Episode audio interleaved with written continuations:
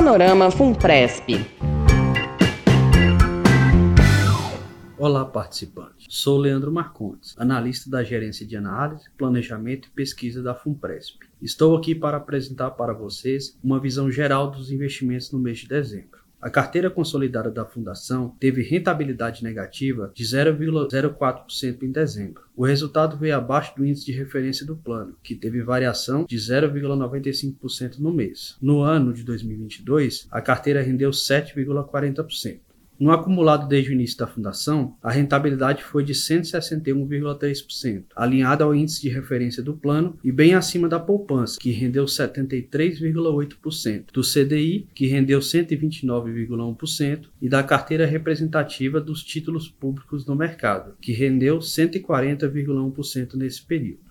O que impactou nossa rentabilidade em dezembro o Ibovespa fechou o mês com desvalorização de 2,45%, enquanto o S&P 500 apresentou valorização de 5,9%. Na renda fixa, o índice que mede o desempenho dos títulos públicos indexados à inflação, o IMAB, apresentou queda de 0,19% em decorrência da elevação das taxas negociadas no mercado financeiro. Por fim, o dólar americano apresentou valorização de 1,73% frente ao real. Diante desse cenário, a Funpresp aproveitou a queda da bolsa brasileira para elevar sua posição no segmento, por meio da compra do ETF BOVA11.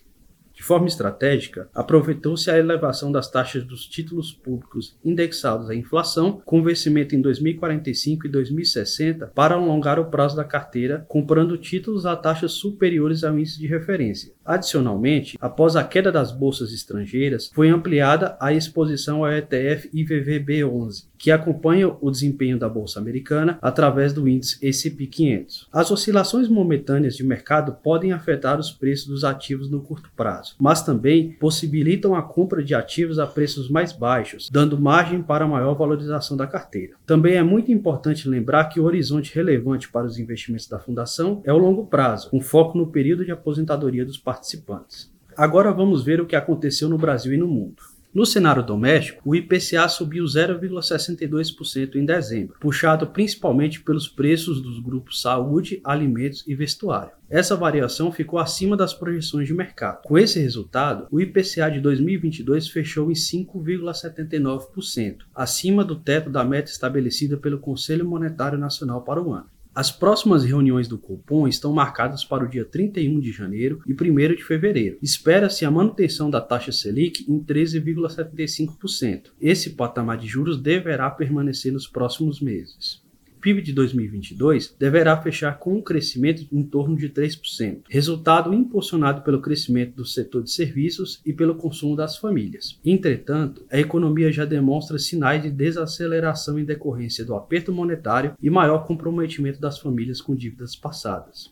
No cenário internacional, apesar da desaceleração inflacionária verificada nos Estados Unidos e na Europa, a inflação continua em patamares elevados. Diante disso, os principais bancos centrais continuam elevando suas taxas de juros, impactando o crescimento e a dívida nas economias avançadas e emergentes. Nos Estados Unidos, o Fed elevou as taxas de juros em 50 base points em dezembro, atingindo a faixa de 4,25% a 4,5% ao ano. O Comitê do Banco Central americano sinalizou ainda que os juros ultrapassarão 5% em 2023, maior patamar desde 2006. Na Europa, o Banco Central elevou os juros de 2% para 2,5% ao ano, também em dezembro, atingindo a maior taxa de juros desde 2008. Por fim, destaca-se que a China promoveu o afrouxamento nas restrições à Covid-19 no mês de novembro e intensificou esse processo de abertura no mês de dezembro. No entanto, não é esperada a recuperação imediata da economia chinesa, que passará por um período de adaptação à convivência com o vírus. Esse foi o Panorama Funpresp. Obrigado por sua audiência. Você pode obter mais informações sobre investimentos em nossa página na web. Todos os meses, trazemos atualizações com os principais resultados da carteira e análise geral dos investimentos. Acompanhe também na plataforma de stream de sua preferência. Até a próxima. Panorama Funpresp